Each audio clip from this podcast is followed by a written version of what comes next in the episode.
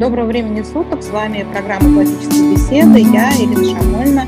Сегодня со мной Людмила Рогозянская. Мы будем говорить о подростковом образовании, как ничему не научиться и поскорее поступить в ВУЗ.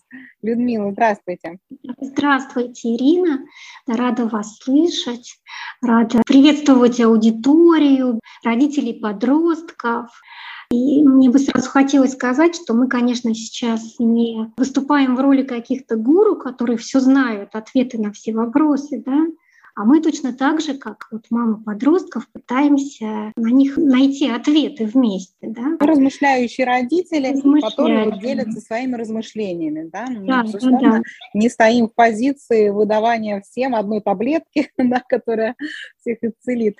Хочу немножко представить Людмилу. Людмила – профессиональный педагог, кандидат педагогических наук. У Людмилы четверо детей, которые не учили в школе, да, были на семейном образовании. И сейчас две старшие девочки, они учатся в музыкальном колледже, правильно, Людмила? Да, заканчиваем. И Людмила является ведущей курса «Вызов». В этом году «Вызов Б». Да, да, да.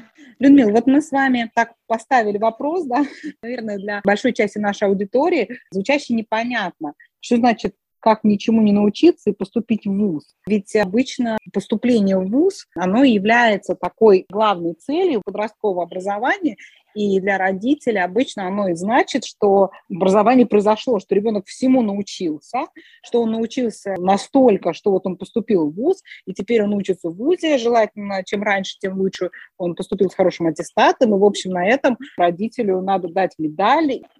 Функция в плане образования ребенка выполнена на 200 и как вообще вот так вот вопрос вы можете ставить. Что мы хотели сказать такой постановкой вопроса? Да, но мы, наверное, смотрели на эту ситуацию, связанную прежде всего с тем, какие родительские задачи мы перед собой ставим. Вот наши дети вступили в сложный такой возраст подростковый, да, и, конечно, мы задумываемся о том, в чем наша состоит роль, в чем наша задача, вот в чем воплощение нашей вот этой миссии быть родителем подростка, да? как мы можем поддержать, помочь подростка перейти вот из этого состояния детского во взрослость, как ему окрепнуть. Самое первое, что приходит на ум, конечно, и то, что, в общем-то, нам задает такой социальный стандарт — это мы должны выполнить социальный образовательный стандарт, таким образом его освоить, чтобы получить отличный аттестат. Вот если мы эту задачу решаем, значит, наша миссия, она, скорее всего, выполнена. Нам со всех сторон дают такие подсказки. Людмила, это же очень удобно, да, взять формальный критерий, аттестат, результат на ОГЭ. Собственно, это и есть цель и плод э, образования подростка. Казалось да. бы, а что, еще что-то надо? Этот формальный критерий, безусловно, он э, имеет место быть, и с нас, конечно, спросят, как вы освоили образовательный стандарт, какой у вас аттестат. Мы можем ответить, но в глубине души мы понимаем, что этого недостаточно. То есть получить аттестат у освоения образовательного стандарта и посмотреть на это в целом как родительскую задачу, то этого недостаточно. Это очень как-то мало получается. Да? А вот за родительской миссией стоит нечто большее. А что же тогда за ней стоит? Мы понимаем, как можно получить отличный аттестат. В общем, здесь пути нам достаточно ясны. Да? Здесь вот никаких загадок нет. На это работает целая индустрия. Мы хорошо как-то можем в нее встроиться, мы знаем, какие ресурсы мы можем взять, чтобы его обеспечить. Да? А вот если задаться вопросом, как сделать, чтобы наш подросток взрослел, становился зрелым человеком, чтобы он был твоим другом и интересным собеседником другим людям, да, чтобы он представлял собой ценность как личность. Вот здесь у нас уже каких-то методов и ресурсов как-то остается совсем немного. Ну вот плохо представляю, чем, собственно говоря, можно этот ракурс восполнить, да, и как здесь ребенка оценить. Меня еще вот по результатам моего собственного обучения в школе всегда волновал вопрос, это то, что я отучилась, у меня хороший аттестат, в нем там типа две четверки, что ли, у меня было. Это что, это образование? я как-то никак не могла вообще вот с этим смириться. Я 10 лет очень добросовестно, ну, достаточно добросовестно все делала. Я получила свой аттестат, я совершенно не чувствовала, что со мной произошло образование. И меня вот этот вопрос очень волновал. Как сделать так, чтобы образование было не только на бумажке, а чтобы оно случилось с ребенком в реальности. И что это вообще такое? То есть я не могла для себя в начале идти до знакомства с классическим образованием вообще сформулировать. Я очень понимаю этих родителей, им сложно представить, а что еще, что-то другое бывает, Кроме формального пути формального образования, исполнения контрольных тестов по школьной программе, получения аттестата ИУГА. А еще какое-то существует образование, что, что-то другое? Это что? Ну да, а что можно еще хотеть от своего ребенка? Ну, пишет он тесты, тесты пишет, он сдает, да, ну, ну а что еще можно как-то хотеть? Поэтому, знаете, бывает, э, мы же сталкиваемся с этим, что когда наши дети, подростки, они собираются в группу, мы начинаем работать на вызове, мы часто сталкиваемся с тем, что родитель начинает своего ребенка узнавать. То есть он смотрит на него и видит его каким-то другим совсем человеком, не таким, каким он его себе представлял.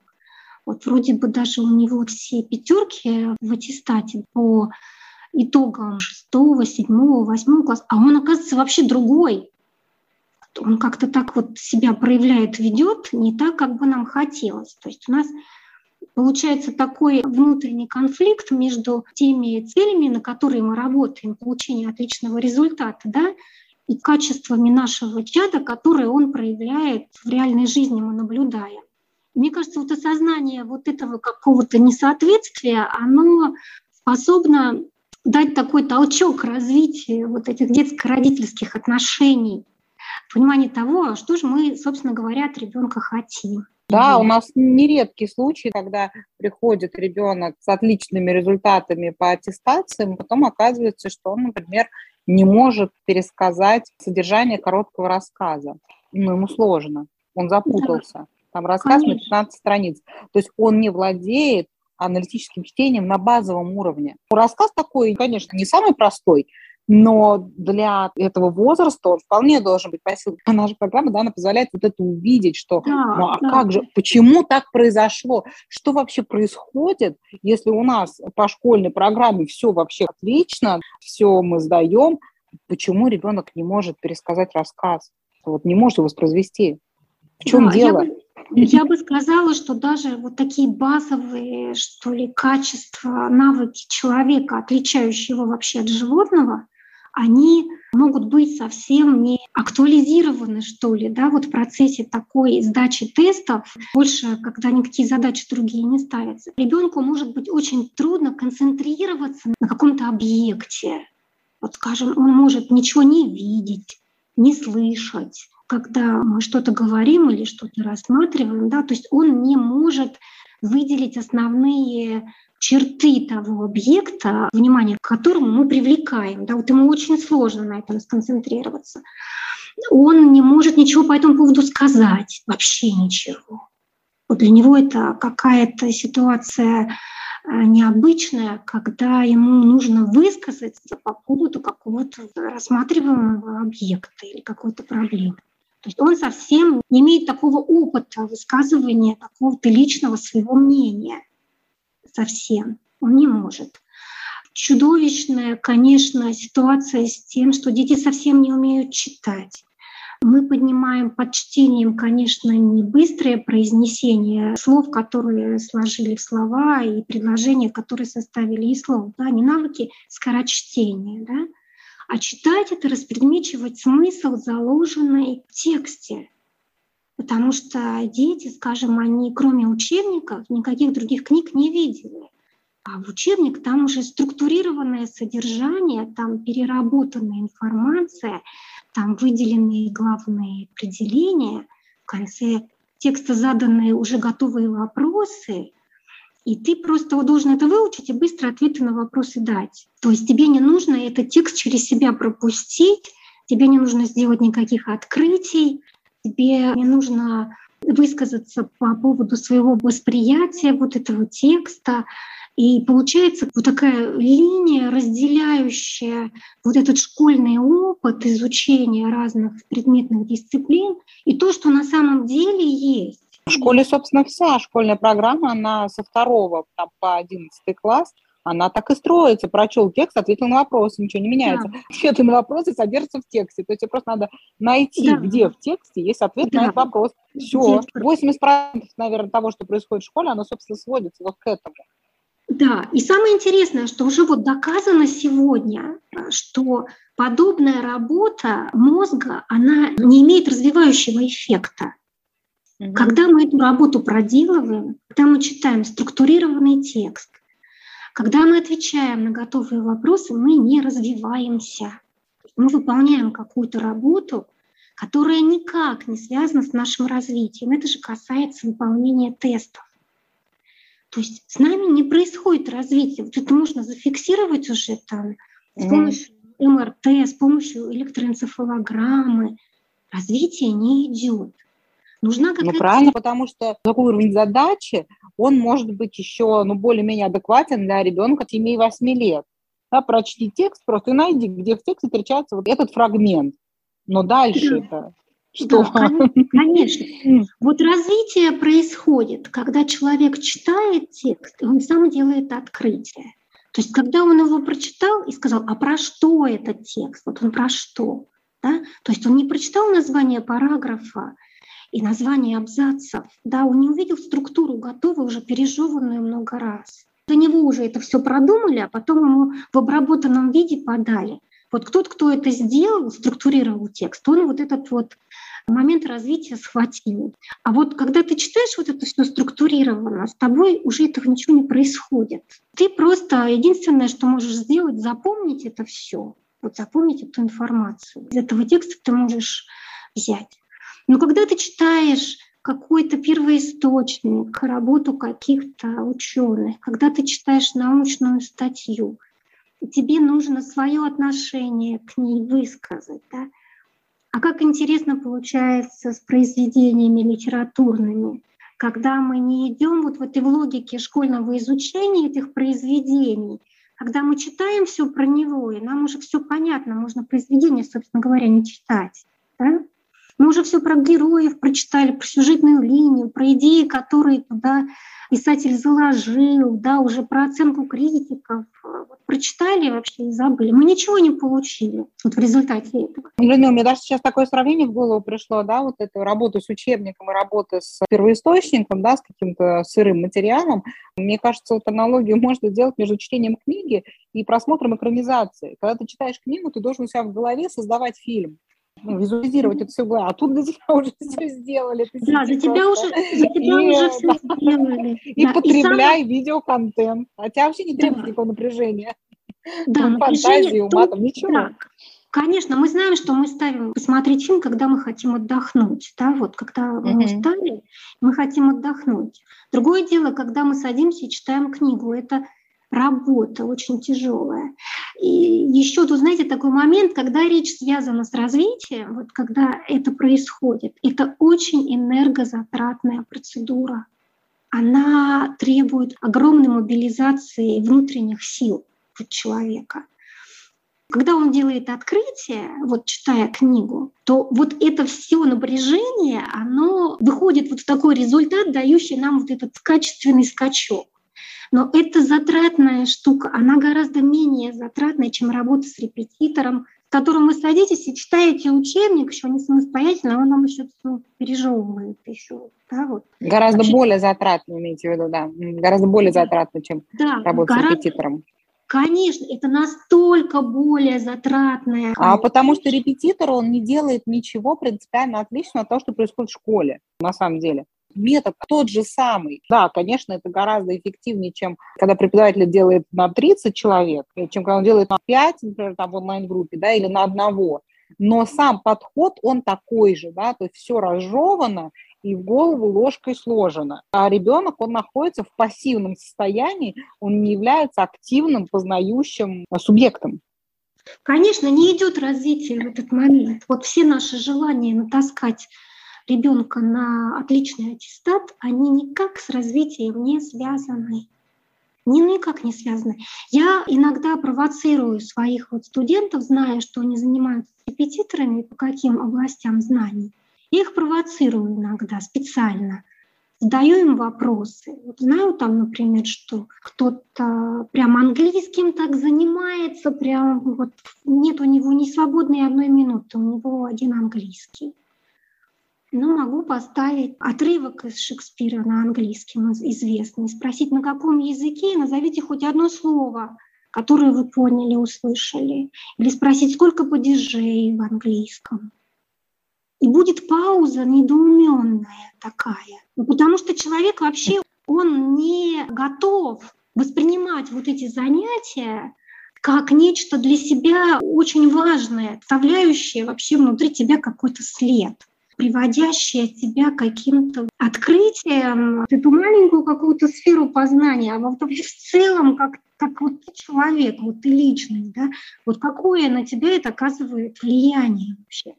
Людмила, я помню, меня очень поразило, когда курс ключи мы разрабатывали, и нас консультировала профессор Саранского университета, которая преподает студентам, и она mm-hmm. сказала, что так обсуждать, разговаривать по синтаксису и морфологии могут mm-hmm. только студенты второго вуза профильного факультета вот, языкознания. Она сама готовит к ЕГЭ, основной доход, подготовка к ЕГЭ, понятно, как у всех сейчас преподаватель, она сказала, что вот это, то, что у вас здесь предлагается на 9, 10, 11 лет, это второй курс. Вот они да. могут, да, на таком уровне.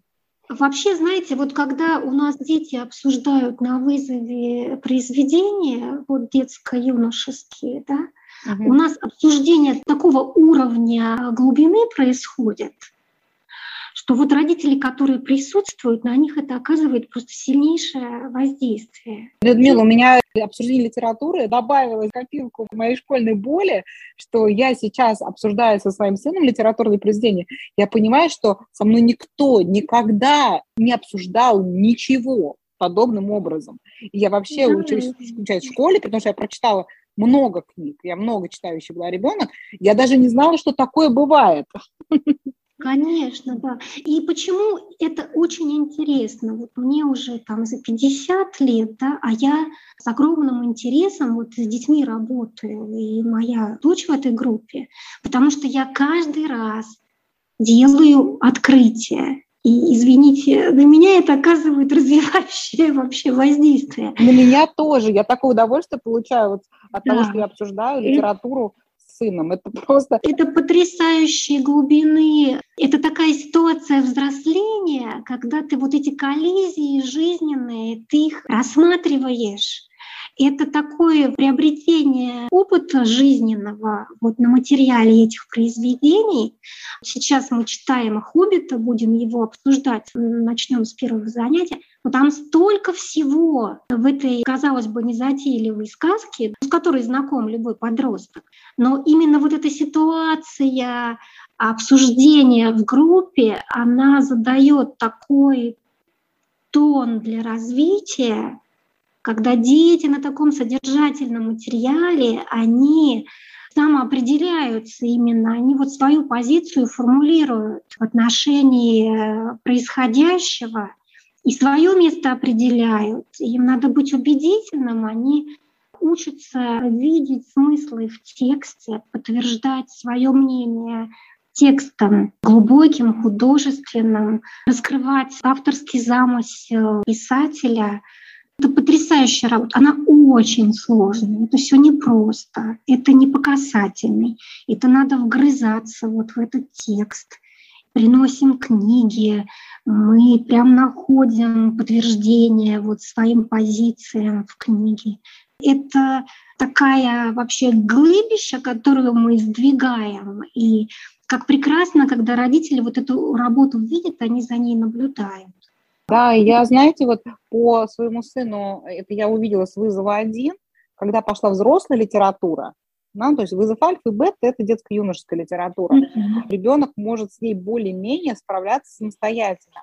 А вот с вызова один идет уже взрослая литература, вызов один, вот сейчас у меня сын в вызове два, и я, когда начала это обсуждать э, с ним в прошлом году, я поняла, что для подростка, вот, да, 14 лет, 15 и так далее, самостоятельно справиться с взрослой литературой без обсуждения это со взрослым человеком, это практически невозможно. То есть прочитать он прочитает все. это, это понятно. Но вот я теперь понимаю, что результат будет примерно как у меня в школе. Нет, я все прочла. Но когда нет обсуждения, когда нет проработки, то уровень понимания этого текста но он остается близок к ну, ничтожному. То есть ознакомление с этим текстом, он получается в основном ну, только в приобретении каких-то вот таких вот впечатлений, да, соприкосновения, конечно, с произведением искусства. Безусловно, это, конечно, лучше читать, чем не читать, спора нет. Но результат прочтения по сравнению с результатом от совместного чтения взрослым, эта разница колоссальная. Это другой абсолютно уровень тех смыслов, которые ребенок при помощи взрослого, через вот вопросы взрослого может извлечь из этого произведения, сколько он может да, почерпнуть оттуда при помощи взрослого, и сколько он может почерпнуть самостоятельно, это как бы дистанция огромного размера. Также такой ребенок, с которым взрослые не общаются, собственно, что мы имеем в школе. Конечно, потому что мышление наше, оно же диалогично. Мы часто ловим себя на мысли, когда хотим найти ответ на сложный вопрос, мы все проговариваем сами с собой, можем даже громко разговаривать, пытаясь понять. Для ребенка да. очень важно, чтобы значимый взрослый ним в этот диалог вступал. Именно в диалоге вот эти позиции разные, они формируются, они каким-то образом ну, проявляются, утверждаются. Для подростка очень важно, определившись со своей позицией, посоветовавшись с родителем, оперевшись на базу, еще вынести ее потом в группу сверстников. И вот этот целенаправленный диалог еще в группе сверстников, когда мы идем, он вообще кристаллизовывает вот эту позицию. И мы, когда со стороны наблюдаем за ребятами, мы видим потрясающие моменты их вот именно такого дозревания их личности. Вот это чудо, как оно происходит как они загораются, какие они делают открытия, как они научаются видеть разные чувства, да, видеть разные позиции, вообще перемешивать это все, не оставаться на идеализации какой-то роли, видеть контекст, видеть метафору. Ну, это потрясающее вещи. То есть не просто прочитал, застыл в этом прочтении, а именно начал обыгрывать. Без помощи взрослого осмысление не происходит. Самостоятельно ребенку справиться с произведениями литературы, которые изначально писались не для детей, то, что проходится в средней и старшей школе, это, в общем, литература не для детей написанная. И с этой литературой ребенку работать без диалога со взрослым, да, не прорабатывая это со взрослым, то лучше, чем ТикТок смотреть, понятное дело. Но результата большого от этого ждать не надо. Конечно, дети, они же не зрелые, они же дети, да, у них нет этого жизненного опыта, на который могут лечь эти дилеммы, которые мы вот в этой книге находим. У них этого нет. Это прекрасная возможность родителю с ребенком пообщаться, найти какие-то точки соприкосновения друг с другом. Но прекрасная возможность, ее у многих просто не бывает не находится такой почвы. Она потому что приносит в жертву подготовки к аттестации. Да, могу сказать, что кому-то из своих ребят, студентов, ты знаешь, ты можешь вот это не делать, я знаю, что ему трудно прочитать да, и написать сочинение, но сочинение, пожалуйста, напиши потому что развивающий эффект этой работы, он будет потрясающий.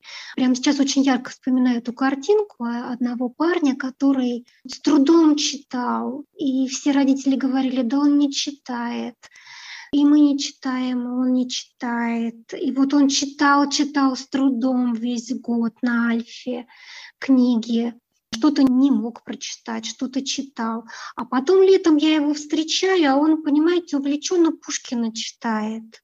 Эффект этой работы, он долгосрочный, он вообще на всю жизнь. Mm-hmm. То есть как это потом проявится, потому что развитие идет. Вот это развитие, это переработка вот этого количества в качество, очень существенная, формирующая личность. И он говорит, я прочитал, а что вот мне еще почитать? Я вот хочу Пушкина. Вот что вы посоветуете? Он мне говорит, я хочу вот еще Пушкина там прочитать. Ну, это просто потрясающая вещь. А, а весь год мы с ним сражались. Он говорил, что вообще это не нужно. Он без этого прекрасно проживет. И с родителями приходилось работать и говорить им, вы знаете, ваша вот главная задача в этом – рассчитаться. Вот у вас никакой другой задачи вообще нет. Не аттестацию сдать. Вот вы мне не рассказывайте, пожалуйста, сколько у вас отнимает времени. Вот меня вообще это не волнует. Меня волнует вообще, рассчитаетесь вы за этот год или нет. Они как-то это поняли, приняли близко к сердцу, и итог потрясающий получился. От мамы требовалось всего лишь, чтобы она спрашивала у него, какую книгу ты прочитал, а какую тему ты выбрал. Вот ты считаешь, стоило ли этому герою это делать или не стоило? То есть она могла даже ее не читать, эту книгу, но спрашивать об этом, проявлять неравнодушие и ценить вот это мнение своего ребенка, вот это была ее задача, она в этом состояла. Родителям в этом, кстати, кто не успевает читать книги, хотя сейчас прекрасно есть аудиоверсии, можно заниматься домашними делами или если куда-то едете, прослушать эти книги. Но уж в крайнем случае в любую книгу можно найти краткое содержание. Да, конечно. Прочесть 10 минут. Можно даже и не читать, а попытаться вытянуть из ребенка сюжет, да, чтобы он его пересказал. То есть я вот часто так делаю, я не успеваю читать то, что читают мои трое старших вообще никак, все вместе, да. Я пользуюсь сайтом Брифли, есть такой сайт, прям по-русски называется Брифли, там краткое содержание практически всех книг, и это очень удобно, когда тоже не успеваешь читать читающим ребенком, он там хватает какие-то книги, читает их в бешеном темпе. Вопрос качества не стоит этого чтения, но он любит читать, ему интересно. И хоть что-то, чтобы поинтересоваться, что он там в сюжете уловил, то вот э, сайт типа Брифли, краткое содержание, очень помогает, действительно очень удобно. Да, вот у меня тоже такая девочка, она вот, скажем, вызовские книги на быту, два часа ей надо, чтобы книгу прочитать. Но это хорошо, потому что она поймет, что первый раз она ничего не схватила. Да? Да, у меня тоже такой же читатель есть. Да, да, да, когда с ней начинаешь, о чем она? ну вот не хочется напрягаться, да, вот как-то отвечать. Да, 500 страниц прочитать, 500 страниц прочитать за два дня, это вообще не вопрос. Да, Но это когда не... я знаю книгу, я начинаю подробно расспрашивать сюжет, а там оказывается, что там просто полная путаница в голове. Но прочитано было с энтузиазмом. Да, да, да, потому что читать, погружаясь, читать внимательно, это тоже очень затратная, сложная работа. Да, да и это навык, который нужно на самом деле целенаправленно в ребенке развивать. Для успеха на аттестации он вообще не нужен. Это не нужно нигде. Для того, чтобы получить аттестат и высокий балл по ОГЭ, это вообще не требуется. Это ну, совершенно параллельно существующая вселенная. Знаете, я, бы, я бы сказала, что там это тоже требуется, потому что надо внимательно прочитать хотя бы вопрос теста. Масштаб ты читаешь да, книгу, которую ты должен вникнуть на 200 страниц, или тебе нужно прочитать там два ну, все-таки очень большая разница. Здесь. Да, конечно. Вот, спросить там у ребенка, а какие там ключевые идеи есть вообще? Вот ключевые идеи, да, есть такие такие.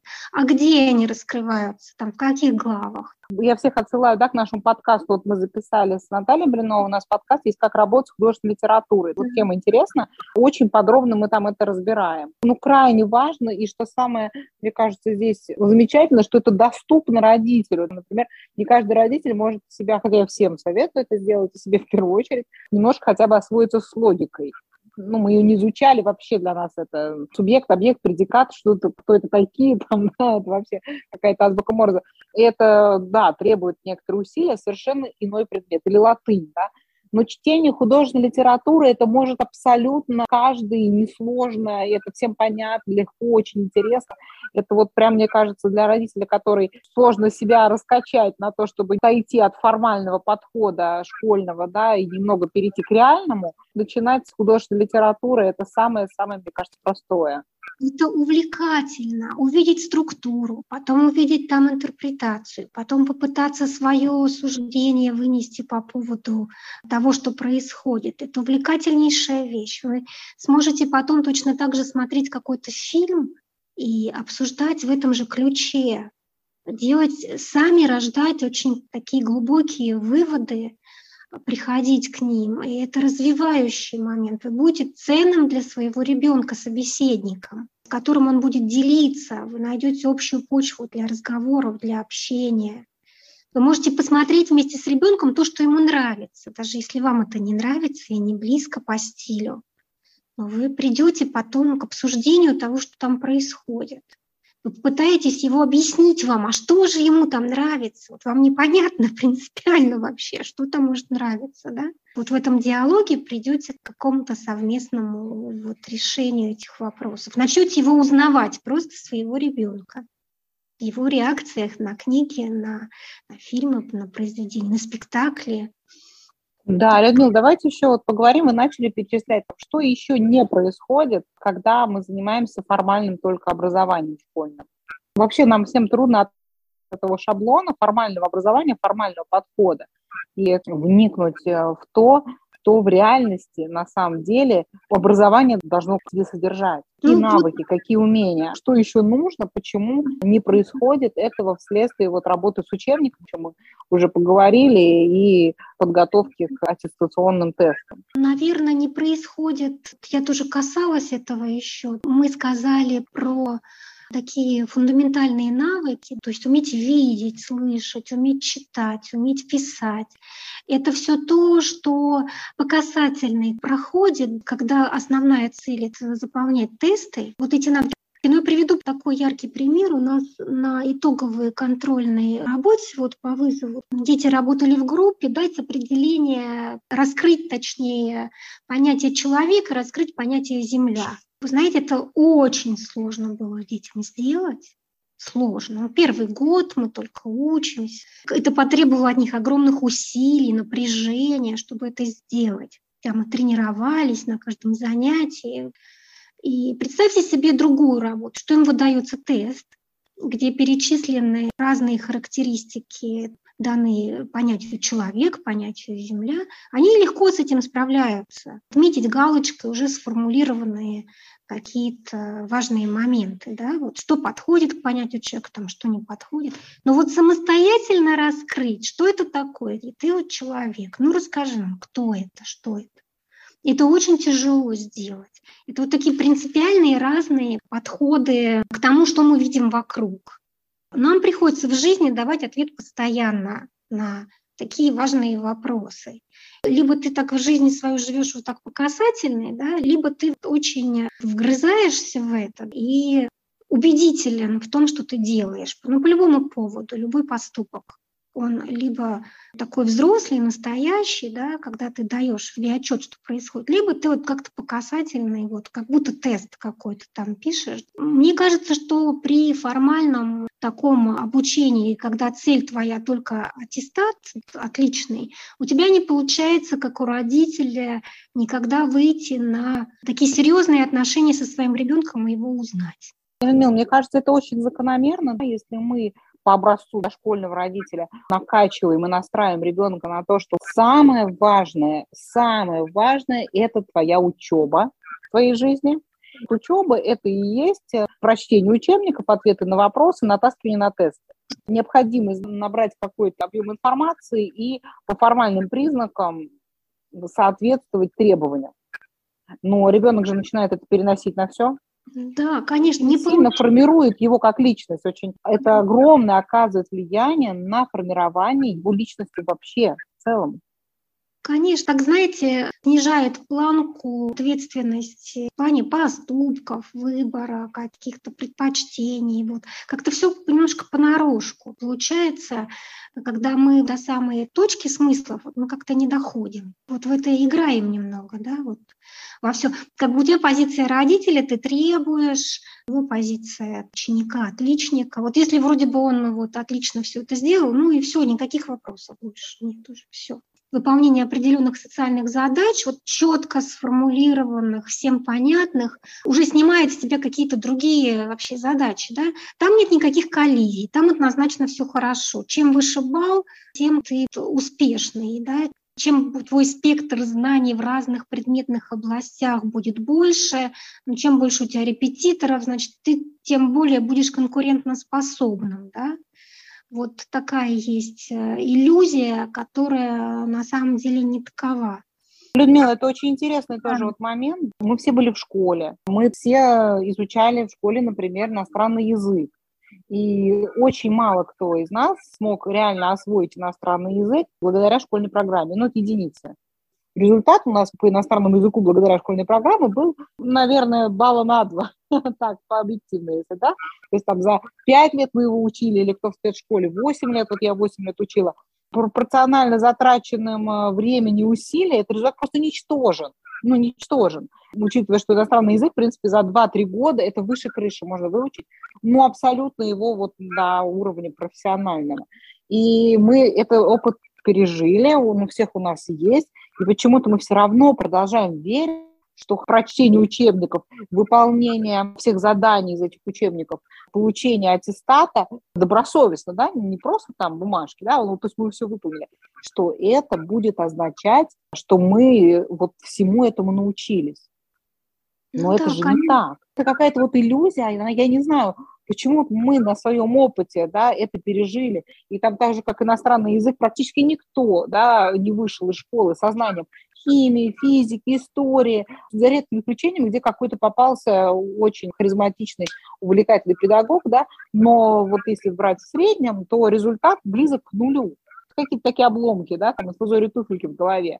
И при этом вот эта убежденность в том, что освоение школьной программы – это есть фундаментальное образование, это какая-то вера такая, знаете, которая непоколебимая никакой реальностью.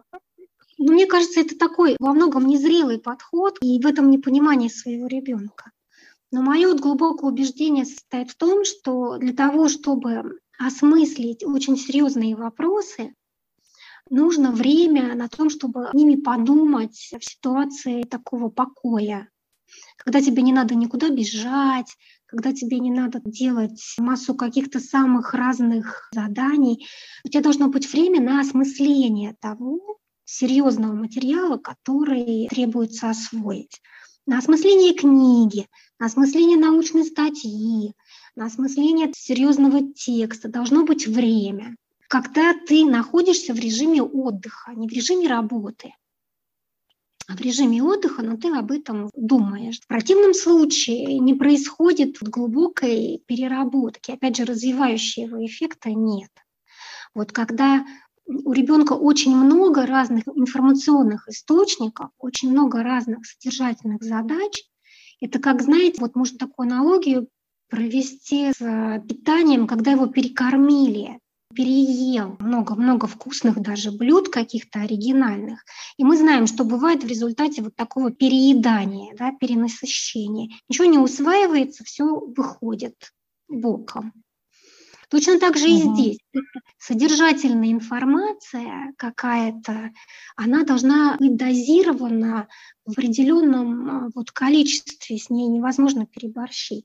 Если вы читаете очень серьезную книгу, то вы будьте готовы к тому, что должно пройти какое-то время, чтобы ребенок ее осмыслил, чтобы это каким-то образом для него стало понятным даже мы вот готовясь к занятиям, какое-то время должно быть выделено на то, чтобы мы просто это осмыслили, какая-то родится интересная идея, что-то такое произойдет. А вот если без конца пичкать себя этой вот даже интеллектуальной какой-то информацией, вот безграничным в каких-то количествах, то мы просто застрянем в невозможности это все переработать, не будем способны вообще воспринимать ничего. Да, и... потому что мозг, он же может работать либо в режиме приема информации, либо в режиме обработки информации. Если он находится в режиме приема информации, то обрабатывать одновременно он ее не может. А если у нас все состоит только из приема информации, практически весь учебный процесс, то, собственно, обработки никакой нету. А ну, если нет обработки, то откуда возьмется результат образования? Она, она, конечно, она не усваивается, получается так. Я вот часто слышу от детей, когда я спрашиваю там, ну а почему ты, ты там не сделал? Вот все же вроде бы было понятно, как это нужно сделать. Вот тут с отчаянием на тебя ребенок смотрит и говорит, вы знаете вообще, сколько у меня разных задач? Мне вообще вот до этого не дойти. Вот у меня столько этих разных задач. И вот здесь, опять же, проявление родительской зрелости состоит в том, чтобы не бесконечно увеличивать нагрузку, а выбрать главное, выбрать главное, увидеть главное, то, что оказывает на вашего ребенка развивающее воздействие. Если ребенок не читает вообще, вы же переживаете, да, ваша главная задача состоит в том, чтобы он расчитался, вот чтобы он стал читать. И это возможно, это прекрасно, все можно сделать. Да? Только вы дайте ему эту возможность. Если вы его нагрузите еще огромным количеством задач, но у него не хватит вообще никаких ресурсов начать читать, он, он не потянет. Мы заменим это просто пятью репетиторами в неделю и будем считать, что у нас происходит образовательный процесс. Но он не расчитается, он не будет читать. У него не будет никакого ресурса для того, чтобы начать это делать. Если ребенок совсем не может в группе говорить, допустим. Вот. Ну, у него принципиальная установка состоит в том, что я никогда не выступаю, я никогда ничего не говорю. Ну и родители тоже как-то это дело могут даже поддерживать, говорить, да, ну вот у нас такой, не выступает. Но это застревание, которое блокирует его дальнейшее развитие. То есть нужно помочь, найти какую-то возможность с ним поговорить, да, увидеть, вот включить свою родительскую интуицию, увидеть, а что мешает. А может быть, вы ему всегда говорили, как вам не нравится, как он разговаривает, да, что он вообще такая бестолочь и бездарь. Может быть, вы ему это внушили, а у него вот такой блок в развитии. Он выбрал для себя такую стратегию, он никогда ничего не говорит. И вот год надо пытаться всячески застревание в этом вопросе снимать не грузить его дополнительно, да, вот, потому что это не на это работает вообще. Если ребенок не пишет, у нас постоянно письменные работы, мы учимся писать, учимся выражать вот свои мысли. Да. Он не пишет вообще вот никогда. То есть тоже у него такое застревание, оно его в развитии блокирует. Он дальше не пойдет никуда. Нужно с этой проблемой работать нужно каким-то образом делать так, чтобы он начал писать, поддерживать его в этом, укреплять. У нас всегда в группах доброжелательная обстановка. Мы всегда поддерживаем друг друга, высказываем свое мнение о прочитанном. Дети расписываются. То есть нужно сделать так, чтобы ребенок, подросток, чтобы он расчитался, расписался, чтобы он разговорился, если раньше у него это не получалось. И родители, вот они видят маленькие шаги в этом направлении, они очень благодарны. Сейчас подумала тоже о том, что базовые, мы не говорим ни о каких более продвинутых. Чтение, письмо, вербализация – это то, что не происходит при обучении в школьном формате. Чтение достаточно только либо минимального да, объема нескольких абзацев коротенького текста, либо поверхностного прочтения книги. Писание – это формальные отписки, по формальному признаку нужно просто некий текст составить. Вербализации вообще практически нету. Она бессловесная, потому что неудобно учителю, и выступления у доски, даже не знаю, это хорошо или плохо, что они сошли на нет.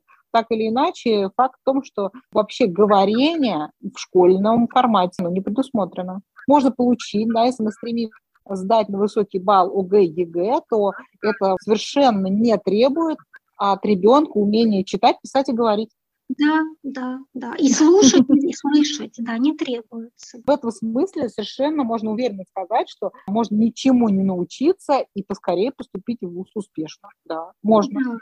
Можно? Да, это, знаете, это парадокс вот такого мира современного. Мы вот, кстати, с детьми сделали удивительное открытие. Я сейчас с ним поделюсь. Мы как-то обсуждали понятие числа, то мы пришли вот к такому открытию. Оно для меня тоже вот как-то очень ярким таким прозвучало.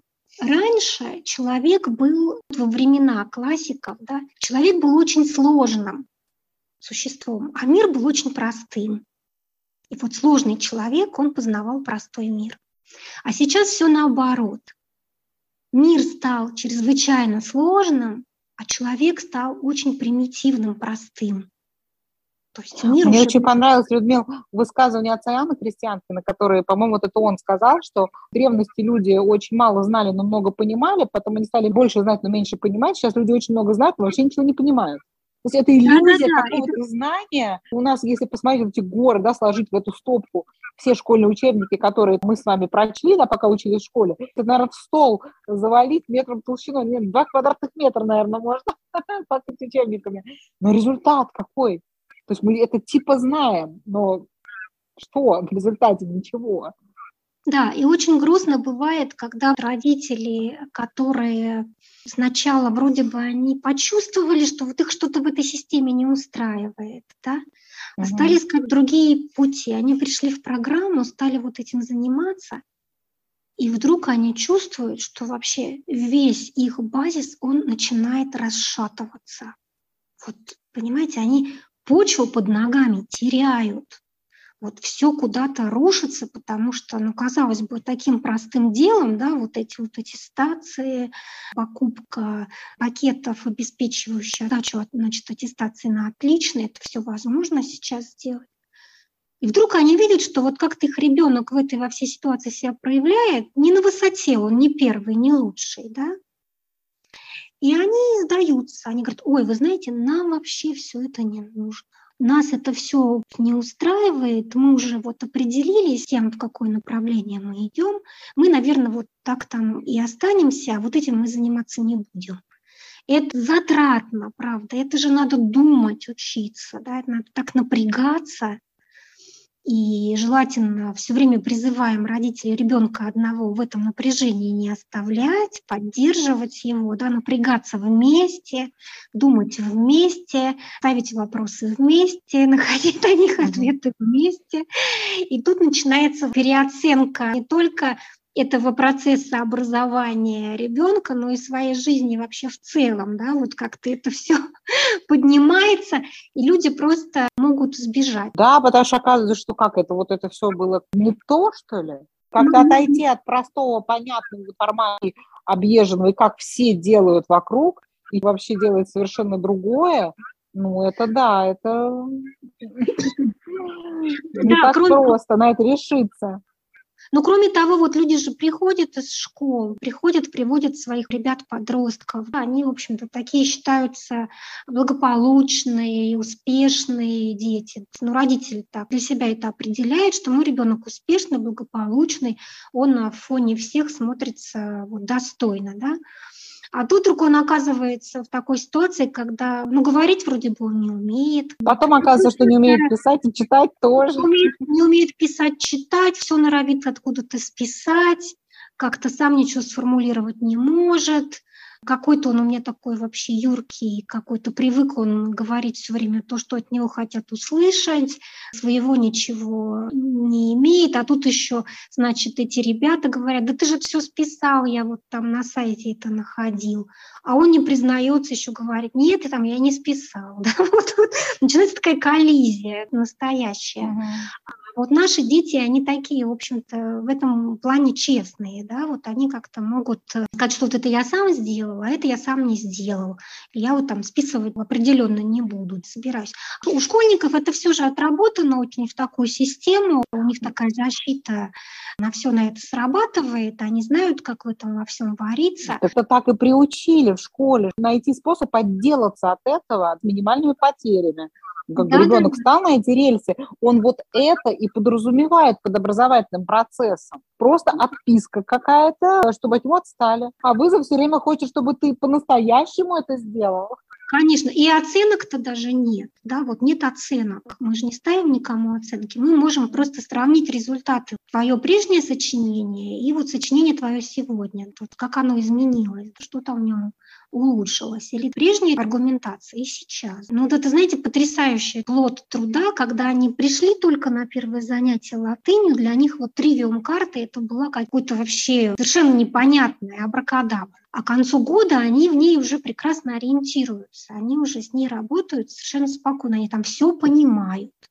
Не только дети, но и родители все понимают в этой тривиум карте. Вот. Прекрасный результат труда видно когда вся грамматика, в общем-то, латыни, она становится для тебя понятной. Ты понимаешь систему, вот эту структуру языка, да, ты вот ее схватил. Ты, конечно, угу. еще не, не все помнишь там наизусть, не можешь это еще активно использовать, потому что это огромный материал, сложно сразу усвоить. Какие-то способности должны быть у тебя вот такие выдающиеся, чтобы сразу схватить. Но ты ориентируешься в ней свободно. Ты вот эту систему глагола все понял, ты ее с русским сравнил. Это та база европейских языков. Европейские языки так развились дальше, что они вот там упростились в каких-то моментах. Базу латыни они вот так упростили, да, и получились европейские языки. А латынь – это такая вот глыба, глыбище, да, которая позволяет структуру языка увидеть в целом, осознать. Ну, это прекрасный результат. Когда кто-то сомневается в том, что мы не выучили за год латинский язык, ну, на тривиум карту посмотрите. Вы сначала вообще не понимали, зачем она вам нужна. Да, вы с ней, в ней вообще не ориентировались. А теперь мы прекрасно понимаем, можем ее активно использовать. Мне хочется вот родителям сказать, чтобы они вот этих объемов, к которым мы прикасаемся, чтобы они не пугались. Это вообще настолько глубже, нежели школа, более фундаментальная и развивающая в плане личности ребенка, что результат этой работы, он опосредован временем. Тот вклад мы вносим, который со временем он обязательно проявится. Долгосрочная такая перспектива общения, отношений, бесед – на очень такие глубокие содержательные темы. Я уверена, что родители, они постепенно тоже это понимают. Хотя, когда ваш родитель сбивается каждую неделю к вам приходит и говорит, я замучился, я отдам их в школу. Но нужно понять, что человеку тяжело на самом деле. Это непросто. Большой ресурс должен быть внутри. Нужно очень этого хотеть узнать своего ребенка, помочь ему, вот не просто отбрыкаться от него, сказать, что давай ты со своей школой вот как-нибудь сам там вот разберись, вот тебе там репетитор, один, другой, третий, вот тебе там аттестация, давай сам. А когда тебе хочется вот вместе с ним этот сложный возраст прожить, когда тебе хочется всеми вообще красотами мира вот с ним поделиться, сказать, давай, посмотри, вот это все прекрасно, здесь столько много интересного можно сделать, вдохновителем быть.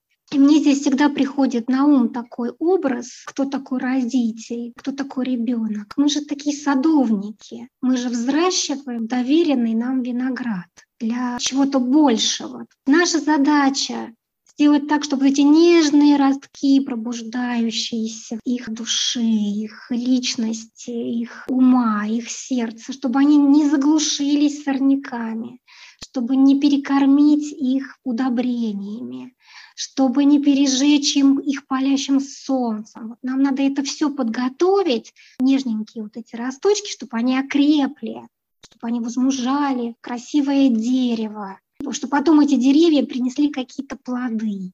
Эту метафору, конечно, если развивать, сравнить ее с задачей сдать аттестацию на отлично, но это вообще никак не работает. Важная, конечно, задача. Мы все будем эти аттестации сдавать, и ОГЭ, и ЕГЭ. Но она настолько незначительна, настолько это маленький какой-то вот кусок по сравнению с тем, что можно сделать родителю, внимательно, чутко отнесясь к своему ребенку, проявив к нему любовь, понимание, терпение, творчество, подключив свою родительскую интуицию. Мы можем очень много сделать. Да, Людмила, я согласна, что, конечно, это трудно. Имеет право быть такая аналогия с вещами, касающимися личного, собственного, духовного пути. Можно пойти по формальному признаку, формально соблюдать правила и ритуалы и так далее, а можно пойти по реальному. Реальный путь, он несопоставим более сложный. Но это очень сложно, потому что это нужно напрягать свою душу, вообще себя напрягать. А формальный путь, он всегда более простой, хотя он тоже не такой легкий. Чтобы ребенка загонять, заниматься с репетиторами, а там в 90% случаев дети к этому относятся без энтузиазма, это же требует тоже усилий, над ним стоять, его заставлять. Это не так просто тоже. То, что мы говорим, усилия другого плана, они непривычные. У нас такого не было собственного опыта, с нами никто так не занимался, И поэтому мы, конечно, тяготеем всегда к более простому пути. Вот ребенка гонять палкой, чтобы он школьный учебник читал, сдавал аттестацию и, и поступил в ВУЗ. Ну, вы знаете, вот этот путь формальный, это путь все равно разочарований очень глубоких. Это то, что человека не удовлетворяет ни как родителя, не удовлетворяет ни как ребенка. Это невозможно наладить с ребенком дружеские отношения, быть открытым, пустить вот ребенка в свою жизнь. Это не об этом вообще. На этом пути чрезвычайно много разочарований. Про неформальные критерии, когда оценки говорю, вот та же самая мама, которая каждую неделю приходила, ей было очень тяжело. Она говорила, я дам их в школу. Вот она в конце года говорит, что, вы знаете, меня мой отец никогда не хвалил в жизни. Но вот они вместе с внуком путешествовали, вернулись, и он мне первый раз сказал, вот нам, родителям, он сказал, какие вы молодцы. Я говорю, ну ты понимаешь, какая это оценка вот вашего труда? Вот она неформальная, да? Насколько она важна? И когда наши родители, уже старенькие дедушки и бабушки, когда они видят детей, они нам говорят, какие вы молодцы, смотрите, какие у вас дети. Такие вещи, они нас поддерживают. Когда мы получаем такую оценку от каких-то педагогов, от людей для нас значимых, наши дети — это вообще наше сокровище. Они много таят в себе таких утешительных для родителей моментов, не просто выраженных в баллах, выраженных в достижениях, каких-то социально значимых. Сегодня вообще-то у нас же есть такие социальные образцы, да, такой уверенный ребенок, когда его ничего не смущает, не волнует, он там идет прямо к своей цели, такой весь отличник такой вообще ну и что? А может быть сомневающийся человек, и ищущий, и пробующий. И это не популярный социальный такой образ, да? а он может таким образом взрослеть. А вот тот, который такой весь успешный и замечательный, может находиться в таких защитах, и временами впадать в такие тяжелейшие состояния, которые вот это его необходимостью постоянно быть первым и таким позитивным, вот они из него делают, в общем незащищенного такого ранимого там, человека.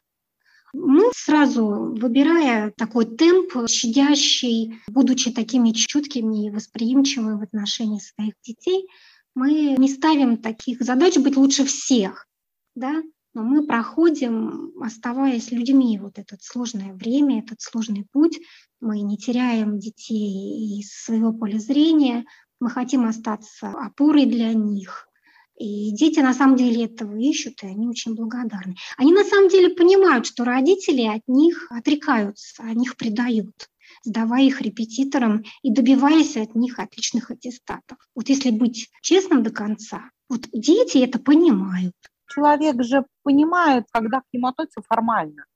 Но он Конечно. это понимает. Это чувствует человек любой, ребенок, взрослый. Мы же сами понимаем, когда к нам относятся формально. Он также да. понимает, когда к нему относятся формально. Да. И, конечно, когда к тебе формально относится родитель, это такая травма тяжелая.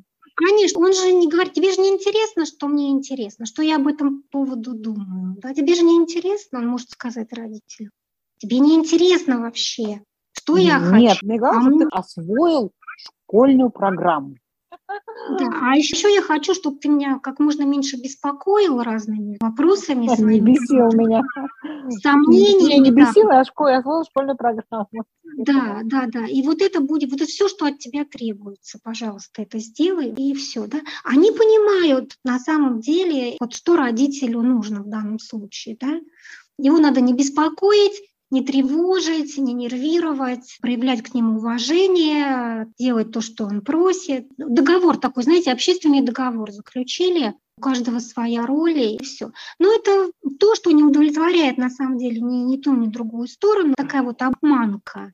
Людмила, мы же сами в этом выросли.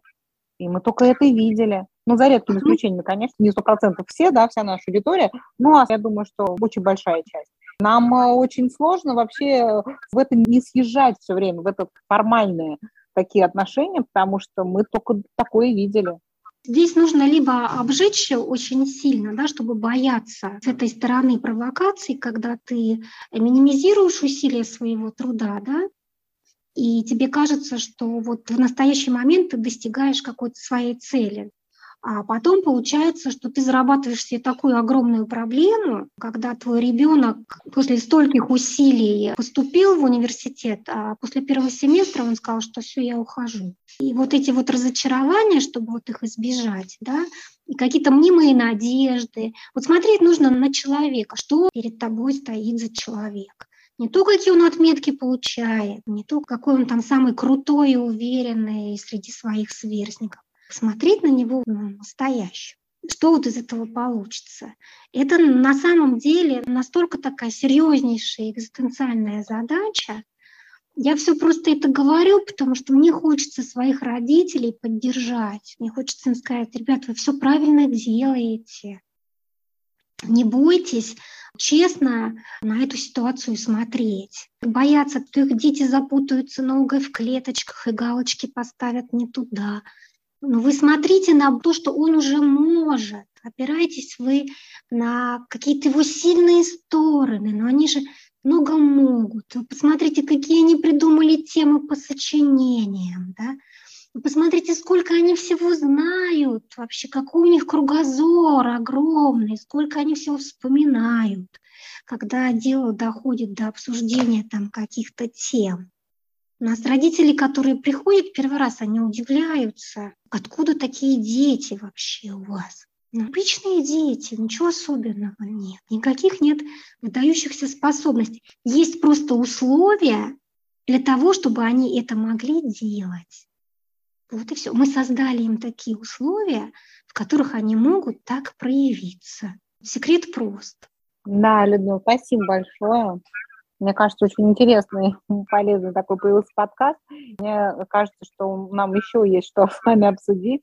Обязательно встретимся с вами еще в продолжении да. этой темы, потому что тема огромная. На самом деле тема огромная, тема фундаментальная, да, что такое вообще современный воспитательный стандарт, современный образовательный стандарт, как-то очень, мне кажется, поможет нам всем иметь в голове ясность по этому поводу, чтобы понимать, мы вообще чему следуем, какие у нас цели, мы что хотим в результате, и соответствуют ли вот эти вот стандарты реально нашим целям чтобы нам сталкиваться вот с этими разочарованиями, которые, ну, кругом происходят.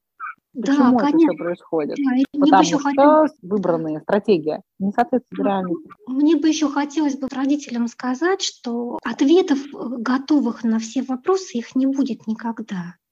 Это такое родительское творчество, такой захватывающий процесс познания своего ребенка, создание тех условий для того, чтобы его таланты раскрыть, они есть абсолютно у каждого ребенка. В них это заложено, да, вот разумным замыслом. Вот мы их родили, а в них уже все заложено для того, чтобы стать красивым, прекрасным деревом, приносящим плоды. И вот наше родительское творчество, оно состоит в том, чтобы вот эти условия для роста этого растеница его создавать, используя какие-то свои возможности. Труд вот садовника, он непростой, он тяжелый. Никаких готовых рецептов не даст. Но то, что у нас есть, у нас есть возможность вот встречаться в группе доброжелательной, где подростки, 8 человек, сидят и ждут от нас какой-то ситуации, которая позволяет им обсудить интересные вопросы, поддержать их, отметить э, прекрасные, удачные достижения, которые они к нам принесли для того, чтобы обсудить. Вообще то, что мы имеем такую возможность в наше время, это такая роскошь, такой жемчуг вообще вот разбросанный, невероятный. Каждый раз вообще удивляюсь, что у нас очередная встреча сейчас будет, и мы будем заниматься такими интересными вещами. Никогда не бывает скучно ни родителям, ни детям на таких, на наших встречах. Вам спасибо за то, что вы ценой невероятных усилий и огромного труда нас поддерживаете, объединяете. Да, Людмила, я это делаю в первую очередь для своих детей. Как мы все, кто увлечен в КБ, да, мы все Конечно. это делаем для своих детей, потому что когда я это увидела, я поняла, что если бы так учиться, да, это просто какое-то вообще счастье. Вот если бы мне предложили учебу по сравнению с тем, что предлагает школа. Не взяться за это, это просто было совершенно невозможно. Знаете, что вот дети это понимают. Вот, по крайней мере, моя дочь это понимает. Буквально вчера она пришла и говорит, мама, ты представляешь, у нас дети, которые латынью занимаются. И дети сидят в каких-то черных капюшонах на набережной и пьют пиво. А ты представь, вот у нас сейчас начинается новый учебный год, и мы будем заниматься. Ее вот удивляет, да, что такие люди собираются, и мы это делаем. И она ценит. Да, это я там не была, да, в школе, в каких-то компаниях таких, которые гуляли и так далее, я была очень прилежной. Но представить себе, что мы добровольно, например, там 8 человек из класса собрались, чтобы обсудить какое-то художественное произведение, да. ну это просто что-то вообще в голову никому такое не могло прийти. В голову, да. что можно добровольно собираться, и при этом, чтобы ребенку не нравился вызов, это исключительно редкий случай. То есть дети приходят с большим желанием на занятия. То есть таких туда родители загоняют, это единичный случай сложных отношений в семье. Да? В основном детям очень нравится это. И это так здорово, что они вообще узнали, что такое есть. Они нуждаются очень в уважительном отношении к своему мнению. Они его формулируют, они его отрабатывают в группе, да. Они очень хотят быть услышанным. Это если ты кого-то пропустил случайно, да, то потом ты поймешь, что ты обидел там человека, да. Нужно всегда вот этот позыв сказать, его поддержать замечательно это все работает. Я вот просто предвкушаю встречу со своими ребятами. Они очень повзрослели за это лето. Мы все лето старались встречаться, мы встречались с ними. Мне кажется, что они будут готовы уже к следующей ступеньке. Здорово, Людмила, очень вдохновляюще. Спасибо большое за такой очень интересный подкаст, интересный диалог. И надеюсь, мы с вами продолжим еще общение на эту тему. Думаю, нашим слушателям это будет интересно. Да, хорошо, спасибо. Всего доброго. С началом нового, интересного учебного года, друзья. Да, всех благодарим за внимание. Помощи Божией в новом классическом академическом году.